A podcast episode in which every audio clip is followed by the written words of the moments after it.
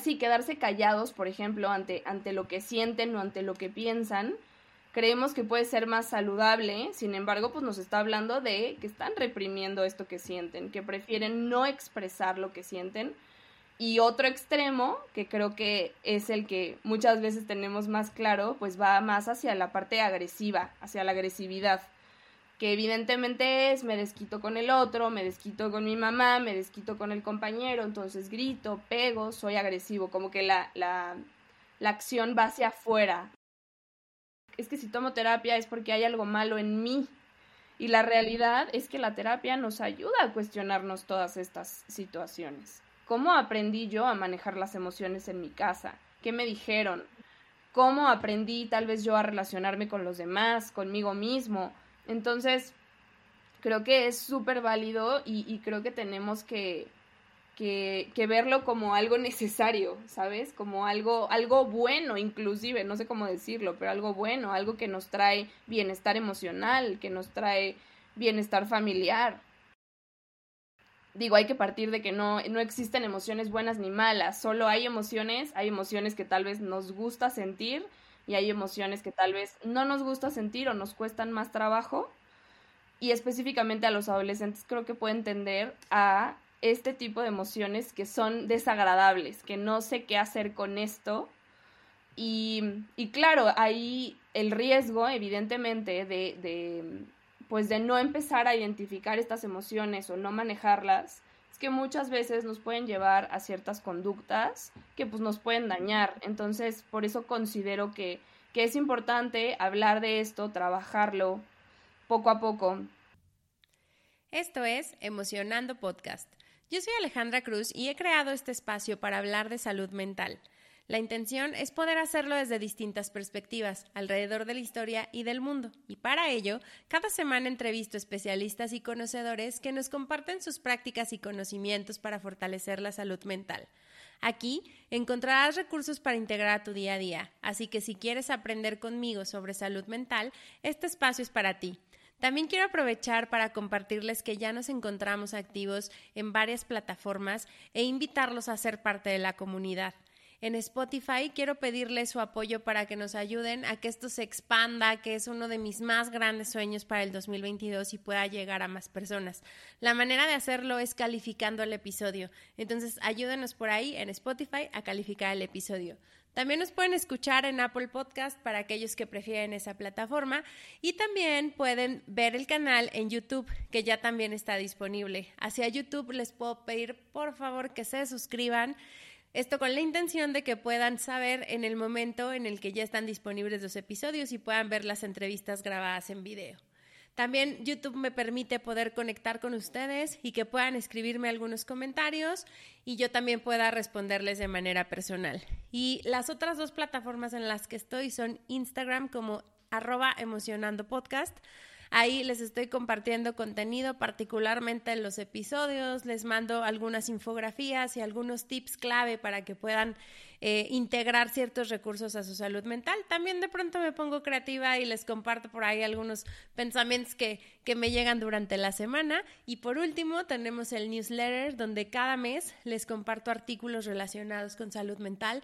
También la intención es seguir creando y creciendo esta comunidad. Entonces también pueden suscribirse. Esto es en Substack. El newsletter lo pueden encontrar como Emocionando Podcast y se los dejo anclado en la cuenta de Instagram donde también lo pueden buscar.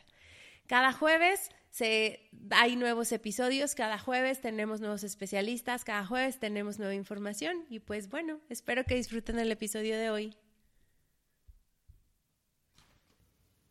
Hola, bienvenidos a otro jueves de Emocionando y pues bueno, ya pueden ver aquí en pantalla a nuestra invitada, pero ahorita vamos a profundizar mucho más respecto al tema y también respecto a su experiencia. Eh, Nadia Montenegro nos está acompañando el día de hoy. Muchas gracias por aceptar la invitación y pues bienvenida a Emocionando Podcast, Nadia. Hola Ale, muchas gracias a ti por invitarme, por considerarme. Yo feliz y encantada de, de platicar lo, que yo he visto o lo que yo sé de alguna u otra manera. Y muchas gracias pues a todos los que nos están viendo o escuchando.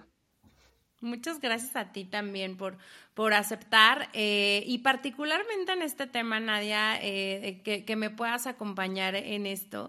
Eh, vamos a platicar el día de hoy acerca de la inteligencia emocional en adolescentes que hemos venido rebotando tanto Nadia como yo la importancia que tiene. Eh, nos va a dar ahorita Nadia su perspectiva profesional eh, y por ahí pues muchos de ustedes saben que, que, mi entrada al mundo en la salud mental fue a través y gracias a las situaciones que mi hija en su adolescencia precisamente empezó a, a, vivir y a experimentar y pues la verdad es que me, me llena de emoción el día de hoy uno poderlo hablar mucho más tranquila, ya no tanto desde mi emoción y lo que me pasaba en ese momento. Eh, y dos, poder acercar profesionales para compartirles recursos en caso de que a ustedes les resuene, tengan por ahí algún adolescente en casa que noten que puede estar pasando por una situación así. Eh, y para abrir la plática, pues aquí pedirte, Nadia, que nos puedas compartir un poquito más de ti en esta parte profesional, en lo que has venido trabajando respecto a la adolescencia. Claro que sí, Ale, pues muchas gracias otra vez. Y bueno, yo pues me llamo Nadia Montenegro, eh, soy pedagoga de profesión y pues aproximadamente tengo cinco años trabajando en una fundación en la cual nos dedicamos a prevenir adicciones.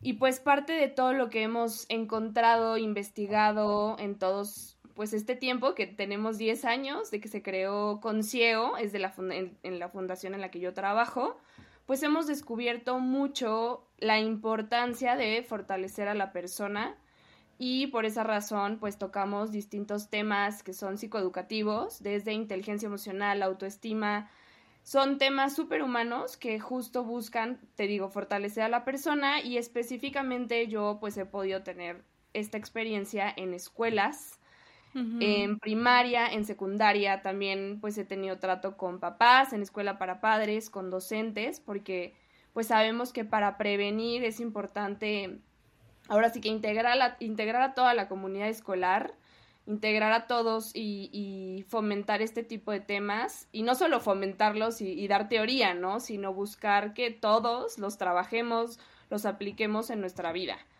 Entonces, bueno, esa es un poquito mi, mi experiencia, como desde la parte educativa. Y bueno, espero próximamente comenzar una maestría, que ya estoy en ese proceso, en desarrollo humano.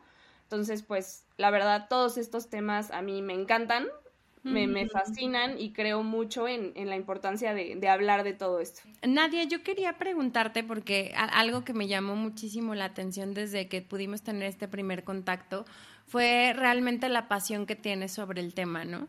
Y, y, justo yo les decía, bueno, yo descubrí mi pasión porque tuve que atravesar este camino de manera personal en una historia eh, de acompañamiento, pero quería preguntarte cómo surgió en ti esta pasión por, estos temas, en este modelo preventivo, por enfocarte a la adolescencia, por trabajar con las escuelas y también por los docentes. ¿Qué nos puedes platicar? La verdad, la verdad, desde que elegí esta carrera, o sea, pedagogía, yo tenía, pues, no sé, esta idea de buscar la mejora de la persona en, todo el, en todos los sentidos. Y no solo de las personas, sino de manera personal, como que siempre dije, ay, es que estos temas de que la persona mejore y de que seamos mejores siempre me llamó muchísimo la atención. Y específicamente ya cuando entré a la carrera me di cuenta que es muy importante o, o, como esta conciencia, ¿no? De, de, cómo podemos todos trabajar en nosotros mismos. Específicamente me encantó la parte de salud mental y eh, también pues me llamaba muchísimo la parte de psicología. Entonces siento que en Concieo y como con toda mi experiencia pude complementar estas dos partes justo el, la parte de salud mental, digo, aunque no soy psicóloga específicamente y doy terapias y no me enfoco a eso, pues pude complementar desde la parte educativa esta, esta parte. Entonces, pues creo que de ahí nació mi pasión un poco. Y la verdad es que desde que entré a Concieo, te lo juro que pude ver el impacto de estos temas en las personas.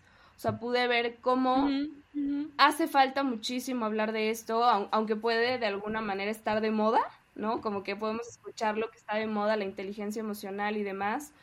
Pues me doy cuenta cómo los papás, cómo los docentes, cómo en realidad todos, pues buscamos esta parte también.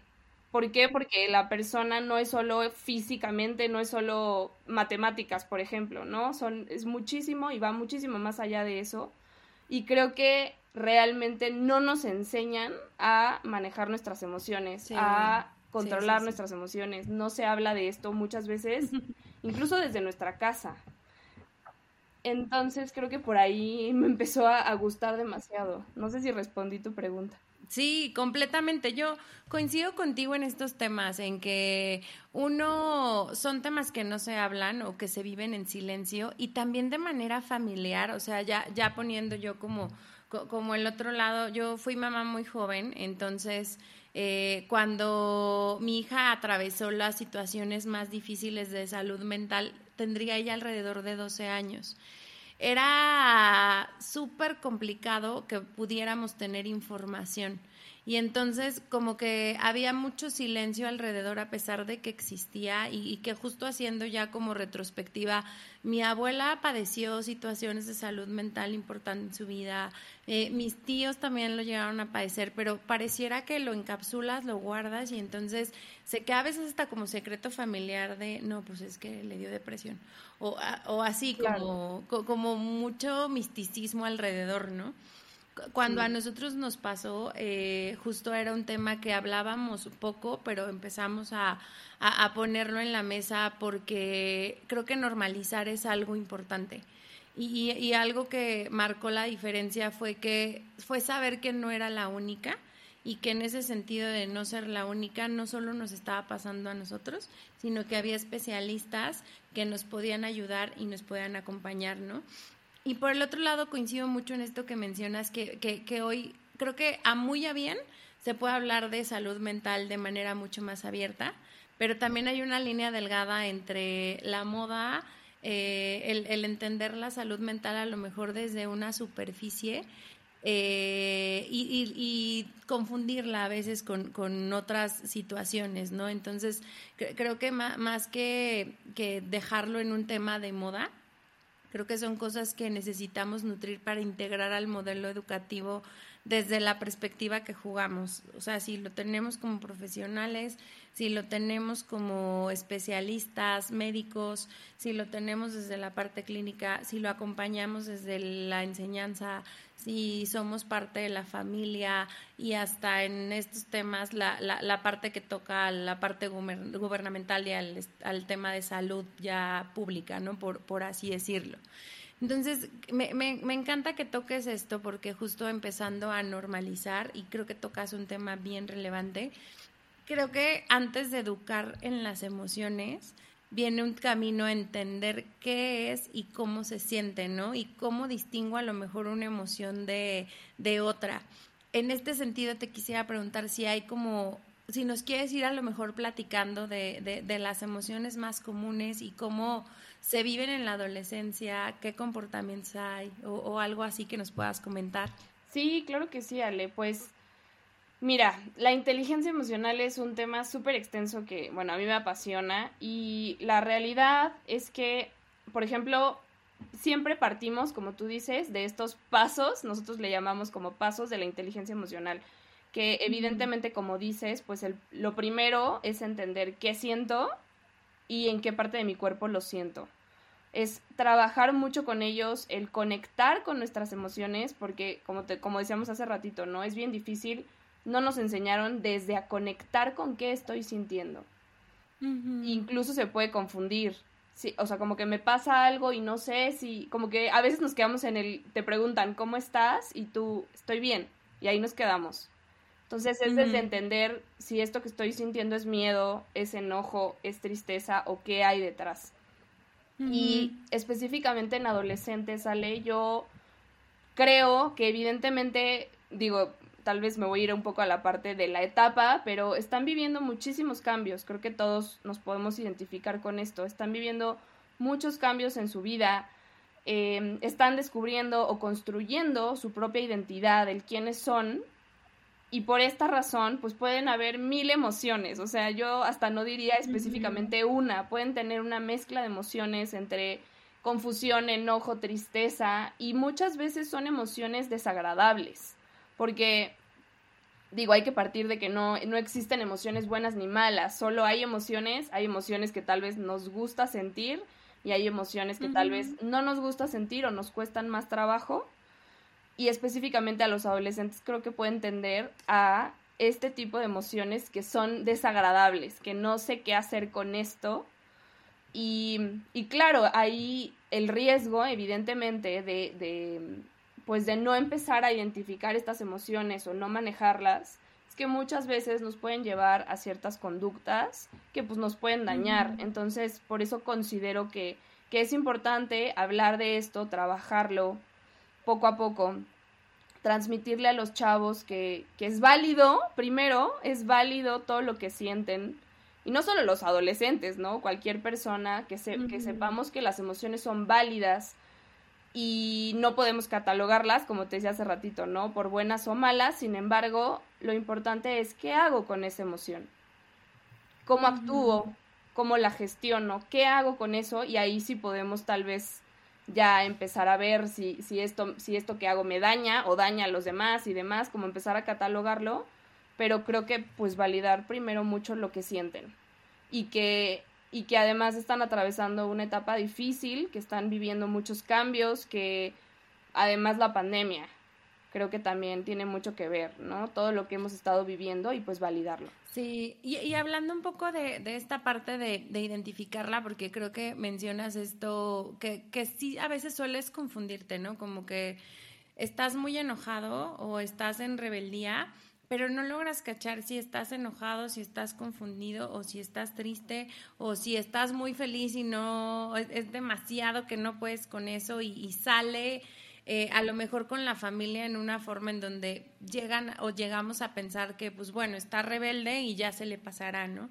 Y, y creo que muchas veces este este pensamiento de ya se le pasará porque es la mera etapa es lo que a veces nos nubla la, la visión para poder distinguir exactamente qué está pasando y justo acompañarlos en qué estás sintiendo y cómo lo gestionas.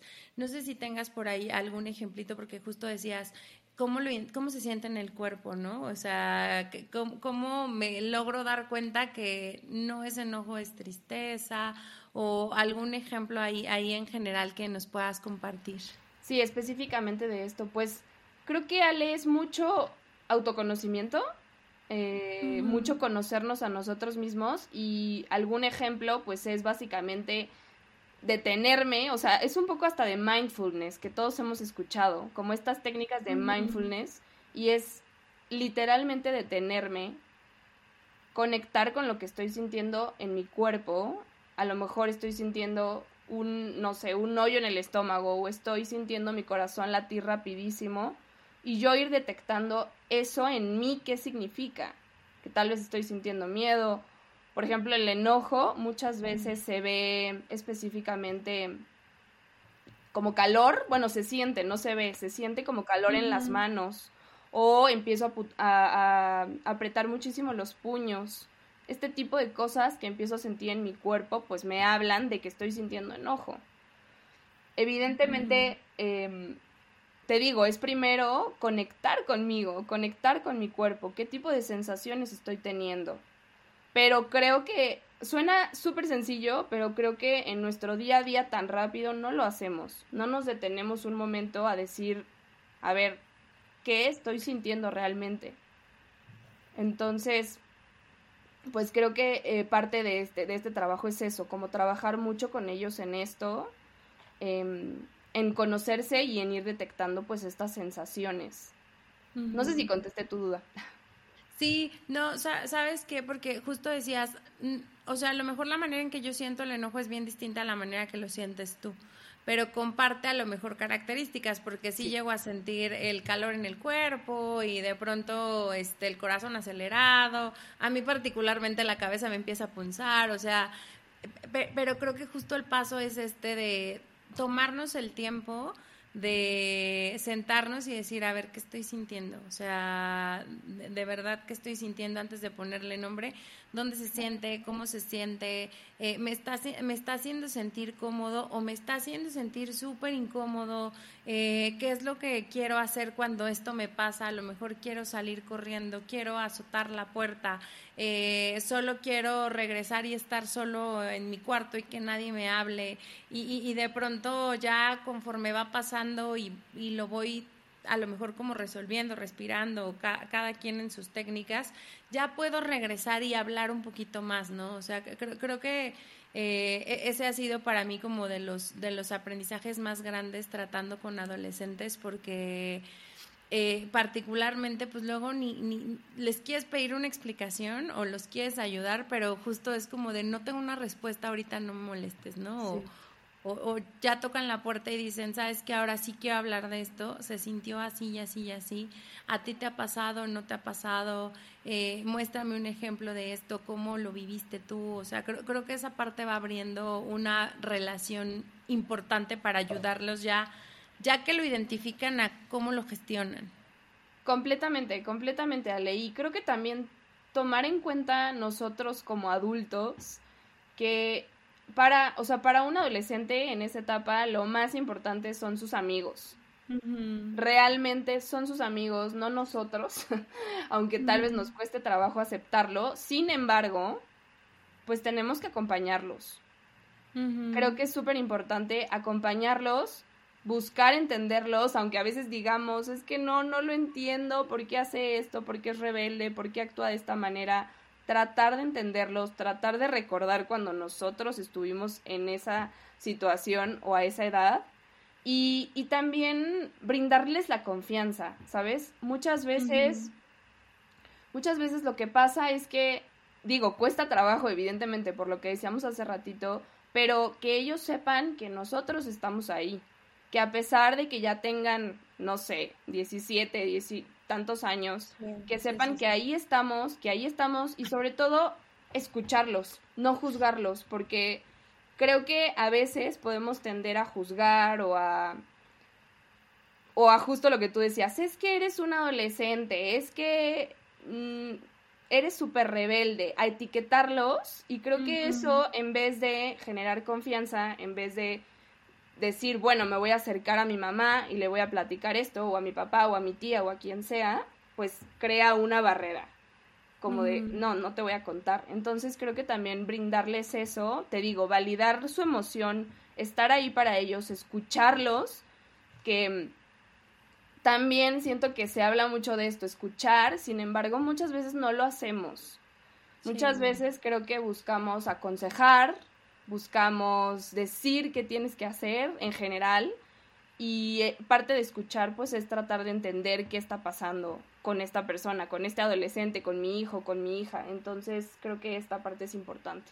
Sí, y, sobre todo porque cuando empiezan a, a, lo mejor a vivir ya situaciones un poco más complicadas, en donde la emoción empieza a permanecer más tiempo o esta tendencia que justo decías a ahora voy a sentir estas emociones que me hacen sentir súper incómodo y es súper fácil que se metan en este mundo de todo es terrible, nadie me escucha, eh, volteo y le pregunto a mi amiguito y resulta que está viviendo exactamente lo mismo y entonces vamos los dos contra el mundo, solos, sin, sin, poder este, hablarlo.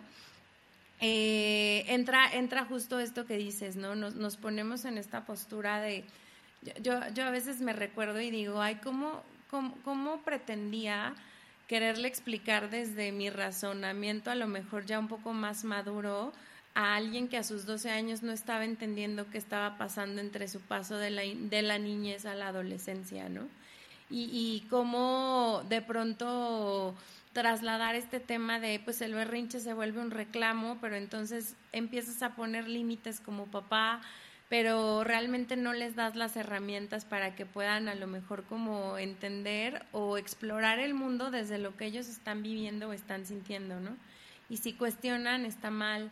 Y si se niegan está mal, pero muchas veces a mí me tocó verme en este espejo que, que todavía ella se ríe mucho una vez que literal me, me estaba llenando de preguntas, me arrinconó a tal nivel que, que mi respuesta fue, pues porque yo lo digo, y volteó y me dijo, sí te estás dando cuenta que ese no es un argumento válido, es un argumento de poder. Y yo, ay, ya sé, ¿no? Pero, finalmente, cuando no les abres ese espacio, la distancia que haces entre tú y los adolescentes se vuelve cada vez más grande. Y las personas que tienen alrededor para ayudarlos a resolver son súper poquititas a aquellos que, que tienen la fortuna de, de, tener una relación de confianza tal vez con ciertos maestros, con los tíos, con los primos, pues son afortunados porque van encontrando ahí como estas redes de apoyo. Pero aquellos que no, realmente pasan esta etapa completamente en, en, en, pues en soledad, en tinieblas y en lo que medio puedes obtener del compañerito de al lado que a lo mejor ya se metió en algún problema, ¿no? ¿Cómo, cómo ves eso? Sí, sí, completamente, Ale. Creo que es importante pues que sepan que tienen redes de apoyo de alguna u otra manera. Y, y pues también creo que nosotros también nos toca un poco estar atentos a las personas que tienen cerca, porque como decíamos hace ratito, están apenas construyendo su identidad, están descubriendo el quiénes son, entonces es bien fácil que se dejen, eh, sí, o sea, que, que caigan en a lo mejor alguna amistad que básicamente los puede orillar a cosas más peligrosas, a conductas de riesgo, a situaciones que los pueden dañar. Evidentemente a esta edad hay mucha también presión social, por ejemplo, de parte de los amigos, entonces, esta presión social los puede llevar a hacer cosas que, pues, los pueden, pues sí, que son riesgosas para ellos. Entonces, también nosotros como papás, tíos o quienes estemos cerca, creo que también es importante, pues, estar cerca y observar con qué personas se están llevando. Em, y cuestionarlos. O sea, creo que eso es importante, cuestionarlos, el, oye, ¿cómo te sientes con esta persona, con esta amiga tuya? ¿Cómo te hace sentir? Te lleva a, te, te, te da la confianza de platicarle a lo mejor tus problemas o solo es para la fiesta, por ejemplo, que también pasa. Entonces también cuestionarlos a ellos sobre estas relaciones que tienen. Y como tú dices, o sea, creo que sí, seamos docentes, seamos papás, seamos quienes seamos, hay que, pues, que ellos se sientan cobijados, que se sientan escuchados. Y y al menos en mi experiencia, o sea, con lo que yo he visto en, los, en, en, los talleres, por ejemplo, con adolescentes, si tú no los juzgas, si no se sienten juzgados, si se sienten escuchados, si tú dejas que hablen, que platiquen de lo que les interesa, de lo que les gusta, de lo que les llama la atención, de lo que también no les gusta, porque creo que eso también es un punto importante. A veces no dejamos que hablen de sus opiniones, de lo que piensan. Es que tú eres más chiquito, entonces tu opinión no vale. Sí, tú no sabes. Tú no sabes. Y pues claro, yo como adolescente digo, ay ya, qué flojera, no te voy a seguir contando. Ya de entrada me estás diciendo que no importa lo que te vaya a decir. Entonces yo lo que he visto es si tú les das esa confianza de lo que dices es súper válido, lo que piensas es, es importante, tú eres importante, porque ese es el mensaje que estamos mandándoles, pues ellos se acercan a ti y te cuentan lo que les pasa. Y, creo que eso es muy importante, entonces. Sí, sí, se van abriendo cada, cada vez más. Al, al principio justo nos, nos decías que en esta parte como preventiva o de, o de educación, eh, el trabajar la inteligencia emocional es muy importante. Ya ahorita nos diste como algunos ejemplos. Pero ¿cómo, cómo pudiéramos notar que van avanzando respecto a eso? O sea, ¿cómo sería eh, el poder ver, sabes que sí estamos avanzando o hay cosas que necesitamos aprender a, gestionar distinto? Híjole, creo que de muchas maneras. O sea, primero que nada, viendo cómo actúan. Eh, como, como decíamos hace ratito, el cómo reaccionan, qué tipo de reacciones tienen ante estas emociones. Y aquí me gustaría hablar de dos tipos de, reacciones, porque una, muchas veces creemos que, está bien o que, o que habla de, de, inteligencia emocional, por ejemplo, sin embargo, pues realmente no, que es esta parte pasiva. Muchas veces creemos que el reprimir las emociones, el quedarme callado, por ejemplo, estos, estos adolescentes que a lo mejor son más tímidos, más retraídos, que se quedan callados, y, no me refiero tanto a, que sean tímidos, tal vez use una palabra que no, pero queda, sí, quedarse callados, por ejemplo, ante, ante lo que sienten o ante lo que piensan, creemos que puede ser más saludable, sin embargo, pues nos está hablando de que están reprimiendo esto que sienten, que prefieren no expresar lo que sienten. Y otro extremo, que creo que es el que muchas veces tenemos más claro, pues va más hacia la parte agresiva, hacia la agresividad que evidentemente es me desquito con el otro, me desquito con mi mamá, me desquito con el compañero, entonces grito, pego, soy agresivo, como que la, la, la acción va hacia afuera, es, ¿no? Sin embargo, esta parte pasiva es más hacia adentro, porque prefiero quedarme callado.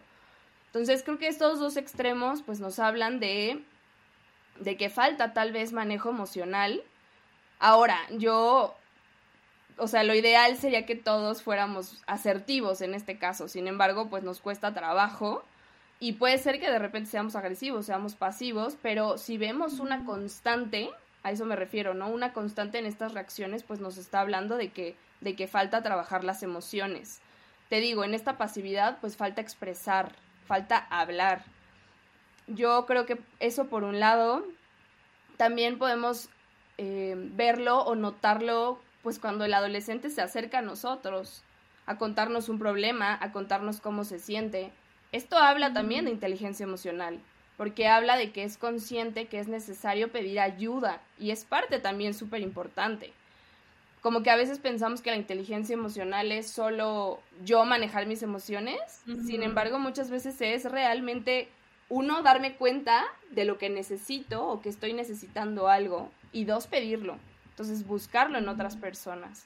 Entonces, creo que eso también nos habla de, de inteligencia emocional.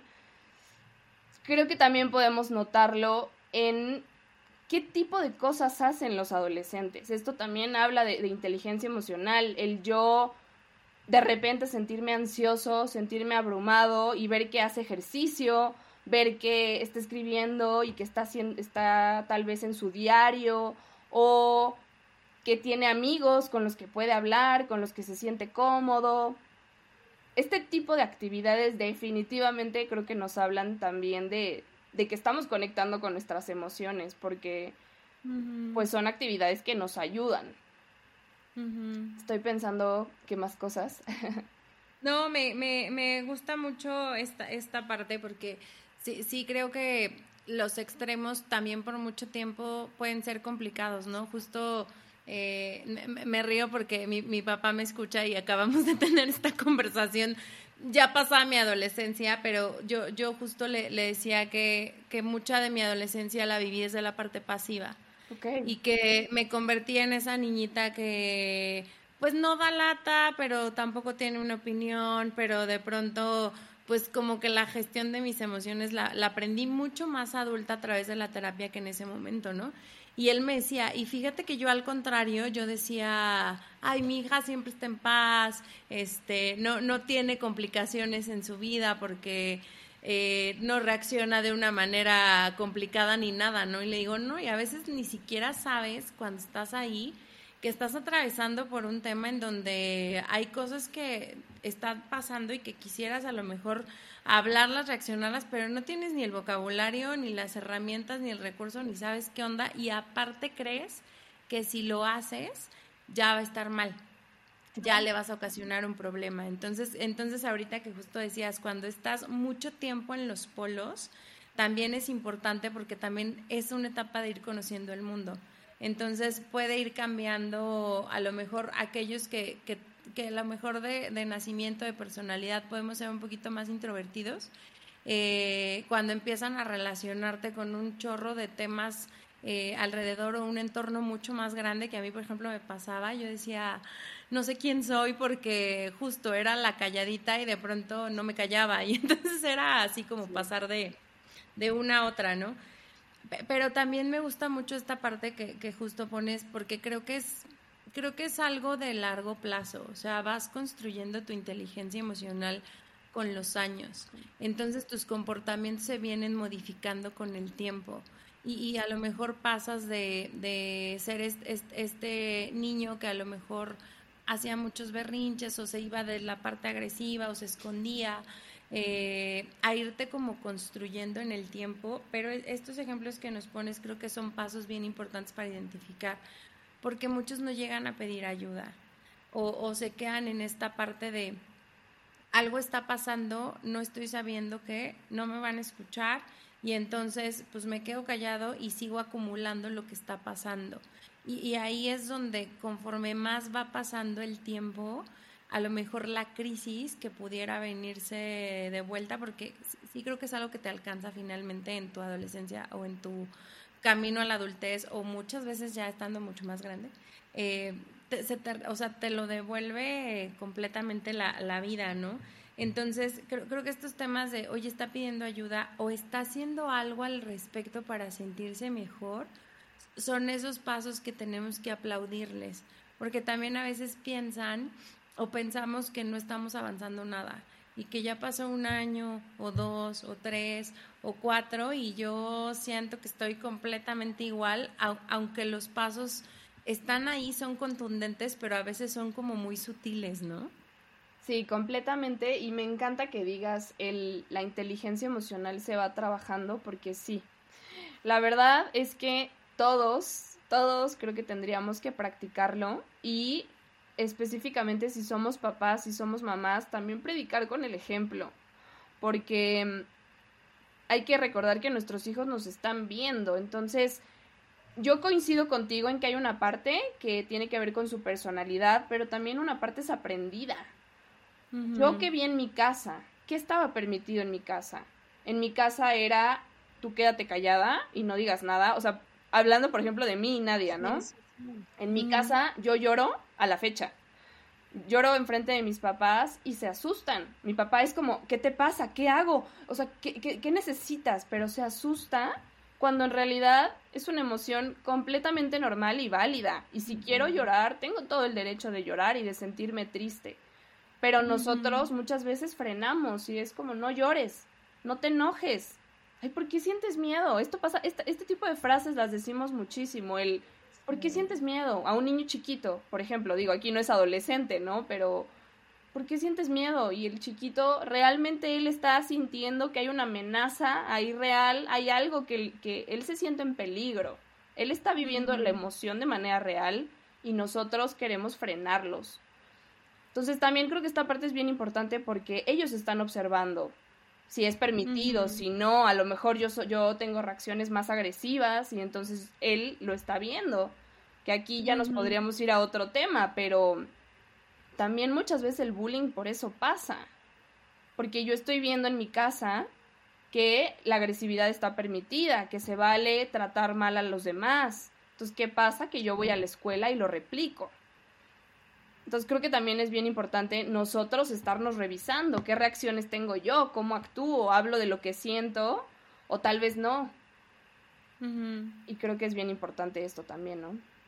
Sí, y, en la medida en que también ahí como que vas trabajando tu propia salud mental, justo les das como un ejemplo distinto y empiezan como a cachar y a notar eh, otro, otro tipo de, de, cosas u otro tipo de posibilidades, ¿no? O sea, creo, creo que esa parte también es es bien importante. A veces yo, yo soy mucho de la idea en estos temas de salud mental que a veces piensas que quieres resolver la punta del iceberg, ¿no? Llámese eh, no sé, el, el, familiar que tuvo una adicción, eh, el que entró en una crisis y demás, pero pues es la punta del iceberg de todo un sistema familiar que compone que las cosas pasen así, es el, es el que lo manifiesta, por así decirlo, pero pues la realidad es que está inmerso en, en, cada uno de nosotros, ¿no? Como decías, a mí me pasa eso mismo con, con mi papá, se asustaba muchísimo y se sentía tan culpable de verme llorar que justo yo le decía, pero déjame llorar porque pues yo así soy, a lo mejor soy mucho más sensible que los demás y,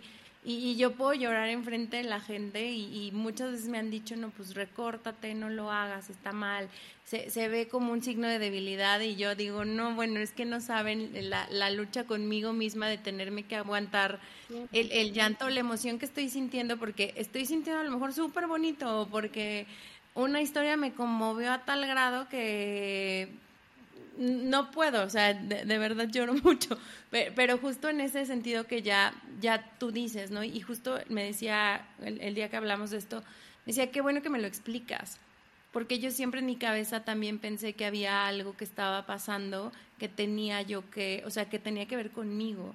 Y entonces era más mi, mi, no me quiero sentir culpable o no quiero que pases por esto, en, el amor que te tengo, que, tampoco sabía cómo explicártelo y pues mi manera era, pues no lo hagas enfrente de nosotros, ¿no? Entonces sí es como de, ok, pues entonces me voy y me arrincono y entonces aquí es mi lugar seguro para llorar.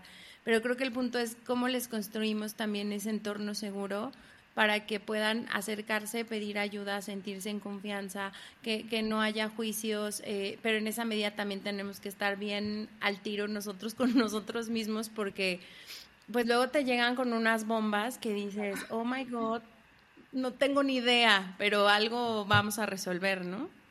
Sí, completamente. Y creo que también es válido si hay una situación que nos está rebasando de manera familiar, como tú, por ejemplo, que te acercaste a especialistas, buscaste, investigaste, pues también nosotros lo mismo, porque creo que vuelvo al punto de, del inicio que estábamos hablando, creemos que tomar terapia es algo malo, o que es, es que si tomo terapia es porque hay algo malo en mí.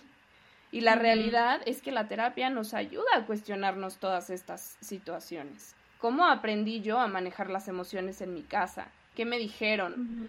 ¿Cómo aprendí tal vez yo a relacionarme con los demás, conmigo mismo?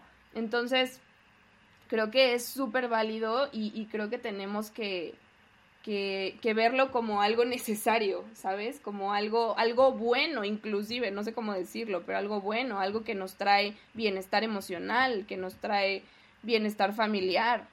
Y, y si hay una situación que me está rebasando, pues buscar, buscar especialistas, que hay muchísimos que nos pueden ayudar y que nos pueden asesorar y no verlo como algo malo justamente, sino como algo que hay que atender y que se puede hacer, bueno, que tiene una solución. Ya, yo digo que ya va, va, a empezar o cada vez está avanzando más a ser parte como de los básicos, ¿no? Así de, bueno, me voy a cortar el pelo, voy a ir al dentista, me voy a hacer un check-up médico, voy a ver este año con qué especialista, qué terapeuta o, o cómo justo encuentro una técnica para trabajar mi parte emocional. Te, quería preguntar, eh, y, porque también me parece como bien importante, eh, en, este inter y ahorita ya hablamos de la parte proactiva, ¿no? Cómo darnos cuenta que van avanzando bien, que los estamos acompañando, que es un camino de largo plazo y demás. Pero puede llegar algún momento en este inter que a lo mejor no estamos atendiéndolo en tiempo o todavía el sistema familiar no está como tan metido en esto. Eh, me platicabas un poquito de ciertas conductas de riesgo creo que vale la pena empezar a hablar un poco qué es una conducta de riesgo, eh, cómo se ve, cuándo sí es importante, si lo estamos notando, porque de pronto también tienes este feeling de, híjole, esto ya no es tan normal que duerma tanto, o no sé, o que se encierre tanto, o que esté en la oscuridad tanto tiempo, no sé, o sea, como ese tipo de, de a lo mejor ejemplos que pudieran significar alguna conducta de riesgo. Claro. Sí, creo que esa es la parte difícil, en la adolescencia que creo que empiezan a aparecer estas conductas de riesgo. Yo me refiero específicamente a conductas, por ejemplo, como sexting, que es este, este tipo de conductas en la que yo, que está súper de moda, que digo, se da mucho más en las niñas específicamente, por lo que nosotras, nosotros hemos visto, y pues básicamente es tomarte una foto en ropa interior o incluso desnuda y circularla, mandarla a una persona o algún grupo o alguna red social. Y que sabemos que es súper peligroso porque pues punto número uno muchas veces creemos que hay pues un adolescente detrás viendo esa foto y la realidad es que no sabemos a quién se la podemos estar mandando entonces puede ser un adulto, puede ser incluso una red, ya se ha investigado mucho, incluso hay redes completas de todo esto. Y creo que lo importante de, de esto es saber que detrás de eso hay mucha búsqueda de aprobación, que esto no es que esté mal, todos buscamos aprobación, todos buscamos que nos digan lo estás haciendo muy bien, eres muy guapo, lo que sea, esta parte de la autoestima que es tan importante. Entonces, en la adolescencia creo que se vuelve más relevante, todavía más importante esto, que ellos se sientan importantes, que ellos se sientan queridos, valiosos, y por eso es que, que, que se llegan a este, a este, por ejemplo, a esta conducta. Otra puede ser, evidentemente, el cutting, que, que es cortarse, que aquí lo que pasa es que este, este, este chiquito o este chavo lo que siente es mucho dolor. Entonces hay mucha tristeza detrás. Hay mucho dolor, mucha tristeza y como no sé realmente qué hacer con esto, por eso hablo tanto de la inteligencia emocional. Hay una emoción detrás, hay algo que está pasando. No sé cómo expresarlo, no sé cómo manejarlo, no sé qué hacer con este dolor que siento. Entonces por eso decido cortarme y es algo súper difícil. Puede ser que que lo veamos. Entonces, esta puede ser otra conducta de riesgo. Y podemos hablar también de adicciones, que, es a lo que, a lo que yo me dedico. Muchas veces hemos visto que pues hay un problema, hay, hay una situación que, estoy, que está pasando y entonces yo decido consumir porque creo que esta es la salida. Entonces busco esta salida fácil, este escape y puede ser algo muy peligroso. Em, entonces, justo por eso hablo tanto de inteligencia emocional, porque detrás de todo esto muchas veces hay emociones no expresadas. Un vacío, tal vez también. Sí, no, y, me encanta la, la, forma en que la pones como para explicar, ¿no? Porque, o sea, particularmente en esta parte como sexual y de su descubrimiento, a veces hay información que es nula, ¿no? O sea, como que los educamos o nos educan o, o, demás a no abrirlo tanto, a ponerlo como en cierto lugar de, pues, o te vas a embarazar o algo malo te va a pasar o se siente horrible o va a ser terrible y demás. Y, y al no existir a lo mejor esta, esta parte educativa que, que, que va más allá a lo mejor de lo que puedas aprender del libro, del maestro y de tus amiguitos, eh, entras en estos temas, ¿no? Donde, donde se combina a lo mejor la adrenalina, esta, este discurso de, pues qué bonita, qué guapa, y entonces ya, ya estás creciendo, las niñas grandes hacen esto y demás, y puedes entrar directo a temas horribles en donde, pues bueno, hay, hay, hay casos que, que se saben que, que, el contenido que aparte comparte se comparte y entonces es todo un tema que después te regresa como una bomba terrible porque ya todo el mundo puede a lo mejor pensar o verte o enjuiciarte o hacer muchísimas cosas en tu despertar sexual, ¿no? Y, y, cómo claramente la, la, parte de sexting tiene atrás la aprobación, la valoración, este, a lo mejor esa falta de autoestima que no se nutrió desde que, desde que éramos pequeñitos y aquí entran niños, niñas y absolutamente todo, ¿no? Me, me, me, llama mucho la atención y, justo qué bueno que ya se puede, se le puede poner un nombre. Eh, y también porque hoy pues los medios también que, que tienen los adolescentes pues están ahí en, en las redes todo el tiempo, ¿no? Sí, completamente, Ale. Por eso, igual, o sea, creo que este tema de la inteligencia emocional va de la mano con el tema de la autoestima y nosotros igual como papás pues también tenemos un papel fundamental ahí, como ¿qué hacemos cuando nuestro hijo, por ejemplo, llega a platicarnos un logro, algo que le pasó, lo ignoramos o, o lo felicitamos y le decimos, wow, te quedó increíble? Entonces creo que son cosas que podemos hacer desde que son chiquitos, por eso es prevención, y que pueden fortalecer su autoestima, que ellos sepan que son valiosos, que ellos sepan que evidentemente hay cosas de ellos que no les van a gustar al 100, o sea, también creo que hay que ser realistas en esta parte de la autoestima, porque a veces decimos, pues amor propio, ¿no? Quiérete y ya, sin embargo, pues hay que buscar que ellos se conozcan, que sepan que van a haber partes suyas que no les van a encantar, que van a poder ir trabajando poco a poco, sin embargo, sean como sean, sean chiquitos, o sea, bajitos, altos, gorditos, flaquitos, como sean, que sepan que son valiosos, que son importantes. Y estos mensajes que nosotros les mandamos desde chiquitos, pues son súper importantes. Te digo, el, esta parte de los logros en primaria, por ejemplo, es muy importante. Llega con su dibujo y, wow, mi amor, felicidades, gracias por tu esfuerzo, te quedó increíble. Hacemos algo así O, ay, te quedó horrible, la verdad es que, pues como que puedes mejorarlo, ya sabes, como este tipo de comentarios. Me acuerdo perfecto en una escuela una niña que se soltó a llorar en pleno taller y nos decía esto, nos decía, es que mi papá todo el tiempo me dice que mis dibujos son horribles, que lo que hago, que mis tareas son feas, que tengo que trabajarlas. Y la niña llorando. Entonces, tal vez pueden sonar cosas súper chiquitas, pero son cosas que podemos hacer para también nosotros fortalecer su propia autoestima. Y, y, te digo, luego se va a ver impactado en cuando, cuando ya son más grandes y son adolescentes, porque claro que que todos nos queremos sentir importantes, no, no es solo del adolescente. Yo quiero formar parte de un grupo, quiero tener amigos, quiero sentirme valioso, entonces, pues son cosas que podemos hacer. Sí, te, iba a preguntar ahí, en, en, estos temas de la fundación, o sea, por ejemplo, hay como algunos talleres tal vez para padres, porque pensaba un poquito en este tema de, de, de sexting y de cutting, que a mí particularmente fue, fue una de las experiencias que tuve, que y te escandalizas, o sea, si tiendes a como entrar en un contexto que, que, que no te lleva a veces a ser tan compasivo y escuchar qué está pasando, sino más bien a a lo mejor cuestionar, pues estás muerto de miedo y no sabes ni cómo ni cómo contener estos temas.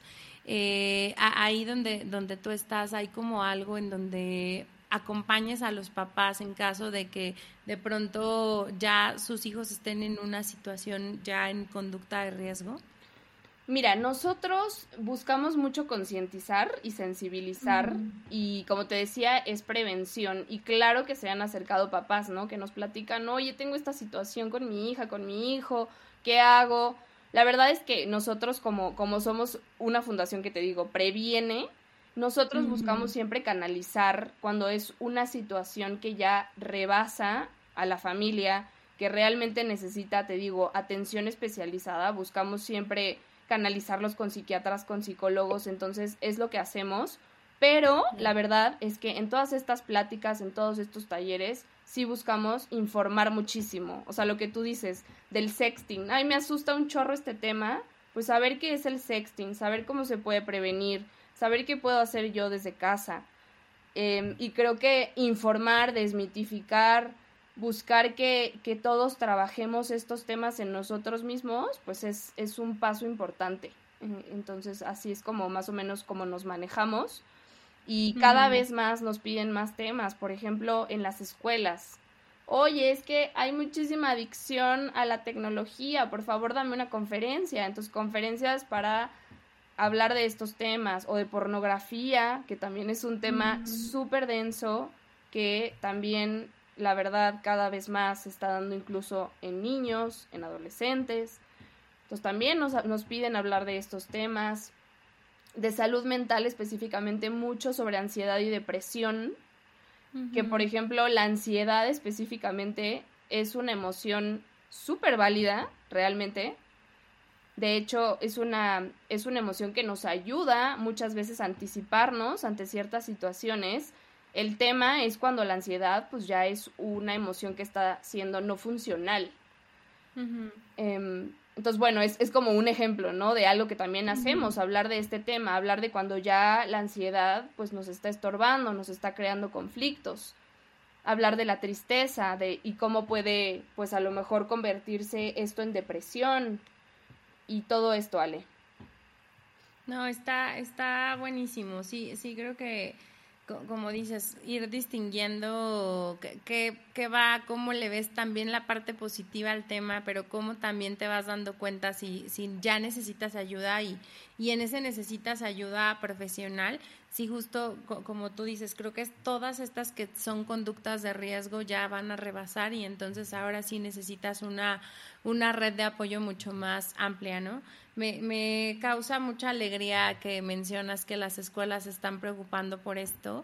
Eh, a, mí algo que me, acuerdo mucho cuando el tema de, de, de, con, con, mi, mi, pequeña, eh, pues sí, era súper impactante. Obviamente toqué puerta en la escuela, pues, no, obvia, o sea, no me di cuenta. Entonces, ya cuando pasó y fue como empezar a indagar desde cuándo y qué estaba pasando y demás, adicional lo que ella me decía, porque ahí justo me dijo lo que acabas de decir, me dijo, tenía tanto dolor que prefería que mi mente se fuera al dolor físico que al dolor emocional que estaba sintiendo, ¿no? Entonces, e, esa parte creo que es así de, de súper impacto, pero cuando llegué a la escuela y empecé a preguntar eh, si había como a lo mejor señales en el recreo, en la conducta, en los amigos y demás, me acuerdo mucho que la maestra me decía, bueno, es que todos lo hacen. Y yo, ¿y por qué si todos lo hacen? No, no hay a lo mejor algún momento en donde la, la, escuela a lo mejor pues nos diga, oigan, está pasando esto, convoquemos una junta y, y, y, me, y, yo sé, digo, al final hoy lo entiendo, ¿no? En su momento, pues, 12 años atrás, o no, ¿cuántos son? 8 años atrás no estaba esto tan, tan abierto, no había tanto, y pues obviamente la escuela era de, no, pues la verdad es que no, no, no lo hablamos, ¿no? Pero sí me daba ejemplos de esto está pasando y, y, pues justo yo le decía, pues a lo mejor papás como yo que, que, que no pudimos estar tan cercanos y que a lo mejor nos hace falta trabajar esta relación, pues no nos imaginamos que esto existía. Yo pensé que no estaba así tan, tan, tan abierto, pero es mucho más común de lo que pudiéramos pensar. Completamente, Ale, y creo que ahí, o sea, en, en el ejemplo tuyo específicamente, pues mira, la verdad es que yo que trabajo de la mano con docentes y he podido ver todo su trabajo, hay muchísimo, o sea, muchísimo, están rebasados completamente y pues falta muchísimo capacitar, capacitar en estos temas. Yo, yo he visto de verdad cómo están súper rebasados en temas académicos e incluso a veces es complicado que tengamos espacio con ellos. Sin embargo, cada vez más nos lo piden. ¿Por qué? Porque justo se enfrentan a este tipo de situaciones y hay que ver qué se puede hacer. La verdad es que eh, tienen una gran responsabilidad, los papás, los docentes, bueno, todos, todos tenemos gran responsabilidad. Es todo un sistema. Es todo un sistema y, y por eso, pues por eso buscamos replicar estos temas, cada vez estar más informados. Te digo, hay cosas que el docente puede hacer, hay cosas que nosotros tal vez como papás podemos hacer, pero hay muchas uh -huh. veces que esto nos rebasa y hay que buscar ayuda profesional. Y y eso, saber que es necesario y, y, que se puede hacer, se puede tomar, pero sí te puedo decir, porque lo he visto, que con la pandemia, con todo lo que hemos estado viviendo, cada vez las escuelas se vuelven más conscientes de la importancia de tratar todos estos temas y, y pues sí, ver la manera de prevenir, que a mí se me hace lo más importante, prevenir. Sí. Y bueno, sí. si ya está la conducta de riesgo, si ya hay una adicción, inclusive pues ver qué, qué se puede hacer y cómo se puede tratar. Sí, sí, no, coincido completamente. Creo que el trabajo más, más, más, fuerte y más a largo plazo, pero más significativo que podemos tener tiene que ver con la prevención y la educación.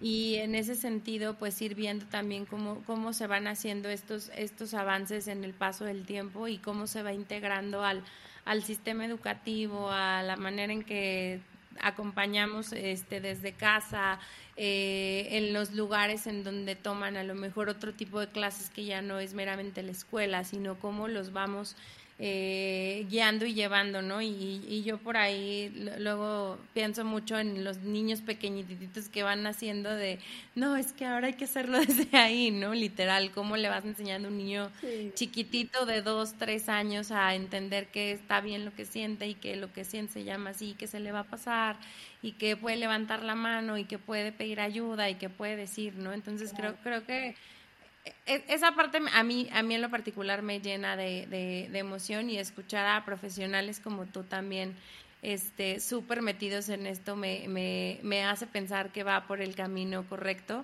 Sí, sí creo que puede ser más grande de lo que hoy podemos contener ahorita, pero también me, me queda súper claro que es una prioridad en el mundo eh, que la Organización Mundial de la Salud y la, y, y, la, ay, se me olvidó ahorita el nombre, pero bueno, esta asociación que creó y celebra el Día Mundial de, de la Salud Mental están súper comprometidos en visualizar esto, en colocarlo dentro de los planes en los países, que creo que no son muchos, pero son alrededor de 38 países que ya cuentan con planes globales de salud mental. Entonces son cosas que no hubiéramos imaginado en el pasado y creo que hay un camino ahí súper grande por recorrer, pero pues cada vez va avanzando más, ¿no?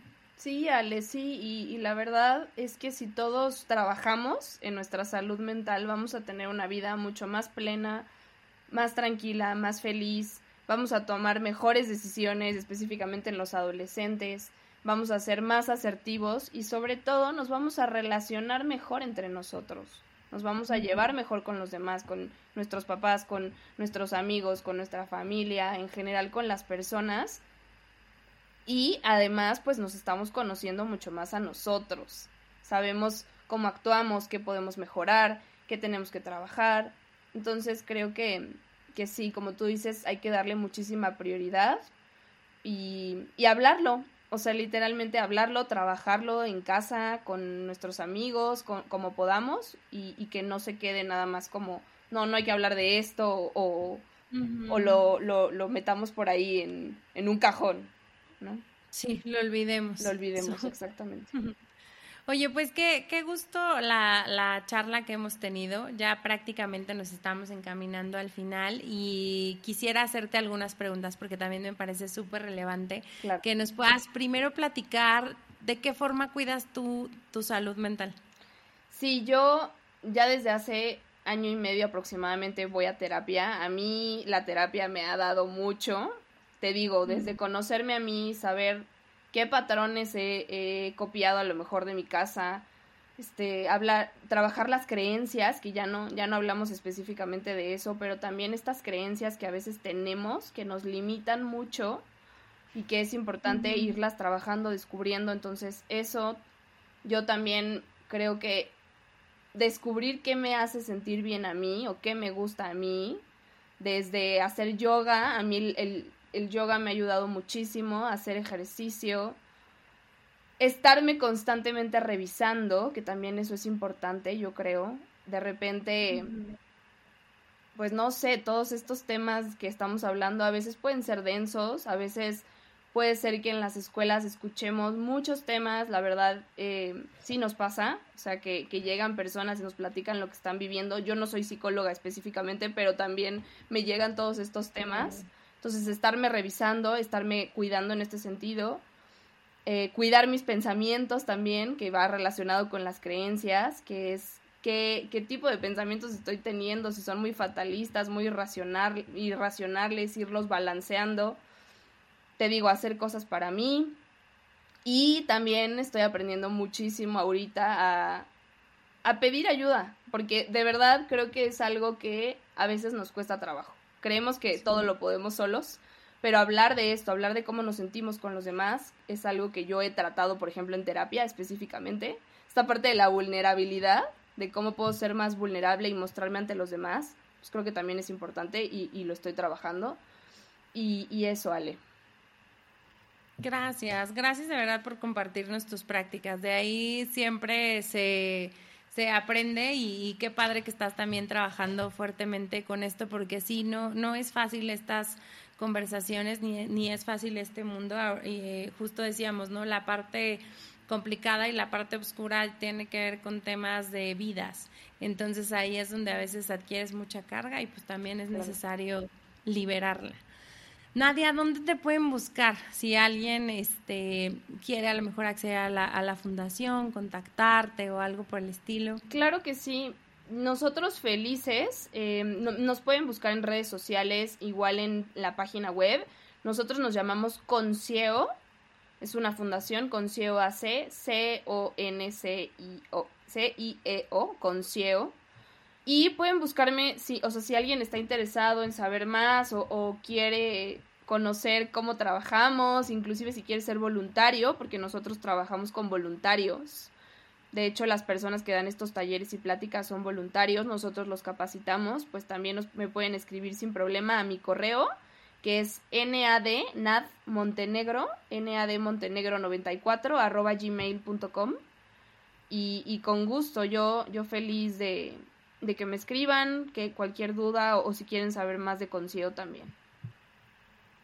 Qué padre. De todas maneras voy a poner ahí la, la, la, liguita para que puedan este, hacer el contacto directo. Y esta parte del voluntariado que mencionas, híjole, me parece súper interesante. Hay muchísimas personas con muchísimo conocimiento eh, que igual invitarlos ahí para que en algún momento, si quieren, puedan participar y compartir lo que, lo que saben.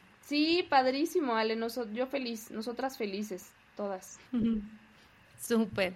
Oye, y ya por último, ahora sí, ¿algún mensaje final que quieras compartirle a la audiencia?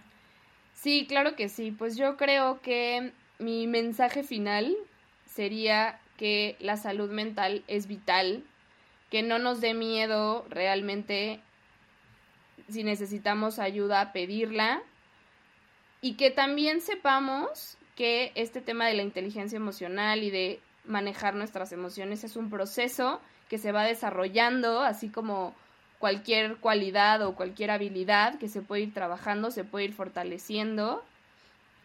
Eh, y saber sobre todo que cualquier emoción que tengamos es súper válida y que, y que esa emoción algo nos está diciendo, ¿sabes? Que hay una necesidad detrás, a lo mejor de protegerme, de defenderme, de huir de eso. Entonces ponernos en contacto con nuestras emociones siempre nos va a ayudar en todo momento.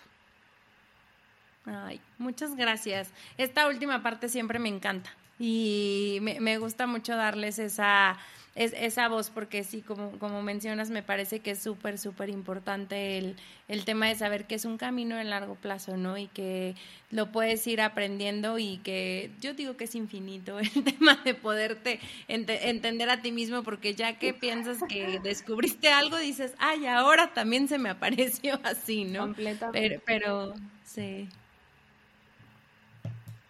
Sí, sí.